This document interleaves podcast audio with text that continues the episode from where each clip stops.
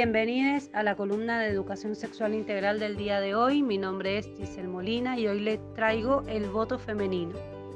El 11 de noviembre de 1951, las mujeres argentinas pudieron ejercer por primera vez a nivel nacional su derecho al voto y a ser elegidas representantes. Fue la victoria de una lucha que materializó el gobierno peronista con el protagonismo indiscutido de Eva Perón, pero que el movimiento de mujeres y especialmente sufragistas como Julieta Lanteri, Elvira Rawson, Cecilia Grierson y Alicia Muró habían iniciado luego de la sanción de la ley Sáenz Peña en 1912, que establecía en ese momento el voto secreto y obligatorio solo para los hombres mayores de 18 años. Recibo en este instante de manos del Gobierno de la Nación la ley que consagra nuestros derechos cívicos y la recibo ante vosotras con la certeza que lo hago en nombre y representación de todas las mujeres argentinas, sintiendo jubilosamente que me tiemblan las manos al contacto del laurel que proclama la victoria, exclamó Eva Perón en el año 1947 ante una multitud de mujeres que se manifestaban en la Plaza de Mayo. Si bien la ley se promulgó en 1947, recién en 1951 las mujeres pudieron ejercer su derecho. Tenemos que tener en cuenta, en primer lugar, que para que las mujeres pudiéramos votar, hubo que modificar procedimientos técnicos, administrativos, estatales, que hacían a la identidad de las personas físicas, que en la Argentina estaba asociada al padrón militar desde el siglo XIX, explicó Martínez, para la para el portal del de, eh, Ministerio de la Nación Argentina. Sobre la base del censo de 1947 se identificó el número de mujeres que primero había que otorgarle su certificado de nacimiento y la libreta cívica, un proceso jurídico administrativo complejo y sensible, si se toma en cuenta que en paralelo se estaba discutiendo y ampliando también los derechos políticos de los habitantes de los entonces territorios nacionales que no podían votar y lo hicieron finalmente también en 1951. Este proceso duró cuatro años y en él fue muy importante el papel que tuvieron las delegadas censistas que representaban el Partido Peronista Femeninos. En todas las provincias del país promovieron una campaña de lo que hoy entendemos como pedagogía del voto. Su primera misión fue saber dónde estaban y quiénes eran las mujeres identificadas. Su labor incansable fue crucial para generar un movimiento popular de mujeres muy activo, participativo y resolutivo de las necesidades de las comunidades, señala nuevamente Martínez. Esta campaña, una campaña que a la luz de los números fue todo un éxito, las mujeres acudieron masivamente a las urnas. Para esas elecciones en el padrón figuraban 8.623.646 de electores y entre ellos 4.222.467 eran mujeres. De ese total, el 90,32% se hizo presente en las urnas y más de la mitad votó en ese entonces al peronismo.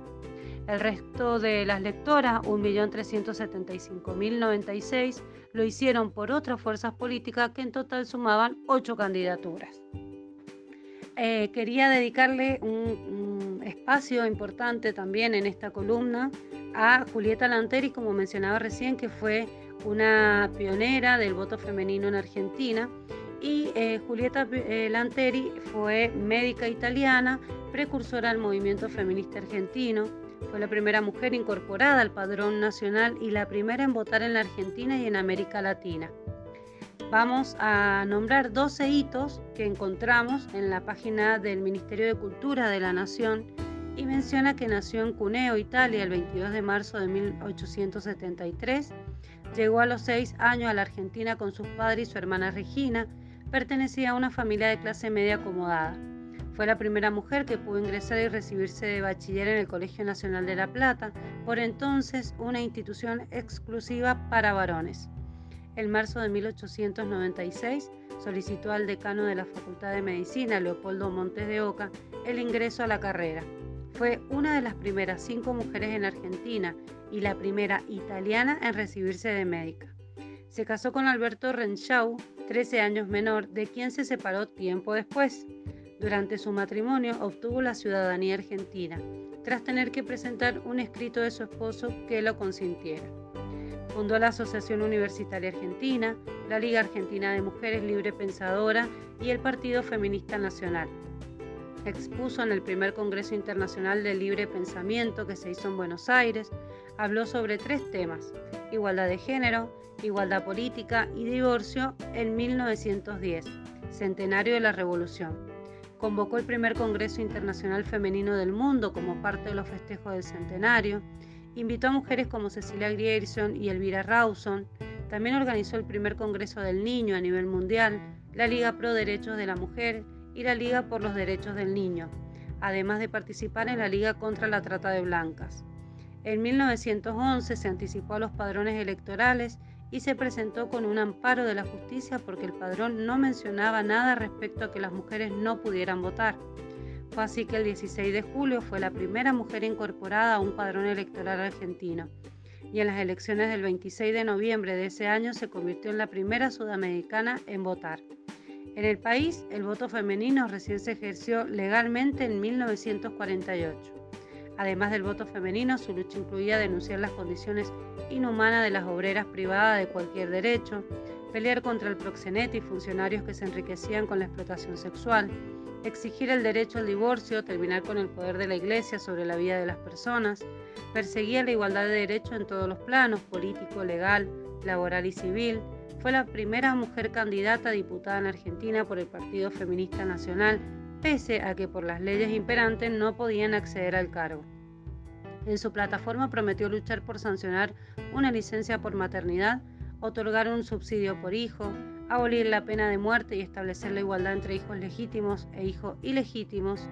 Fue atropellada por un auto que subió a la vereda marcha atrás en la esquina de Diagonal Norte y Suipacha en febrero de 1932 a los 59 años. El conductor era David Klappenbach, un afiliado de la Legión Cívica, partido único durante el gobierno de facto.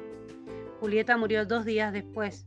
Si bien nunca se esclareció oficialmente su muerte, fue, detenida, eh, fue definida popularmente como un asesinato premeditado.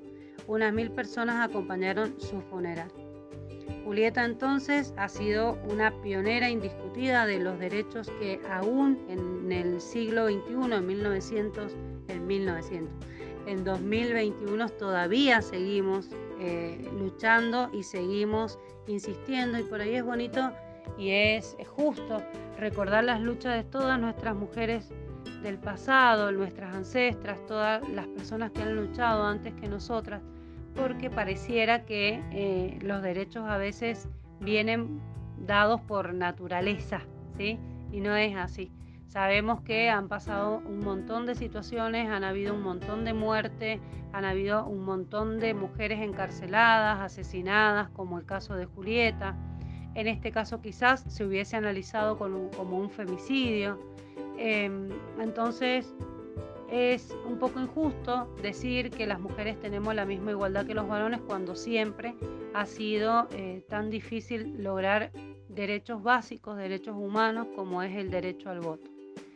Bueno, espero que esta columna les haya gustado. Los, eh, los, las y les espero por las redes sociales. Saben que pueden encontrarme eh, en las páginas que comúnmente llamamos por más ESI, en Instagram Educación Sexual Integral-ESI y en Facebook por más ESI, también en Telegram, en Spotify, en YouTube. Los espero, las espero y les espero eh, en esos espacios virtuales para poder intercambiar Tráiganme alguna pregunta que tengan con respecto a esta columna o, o algún material para acompañar y nos encontramos la próxima semana.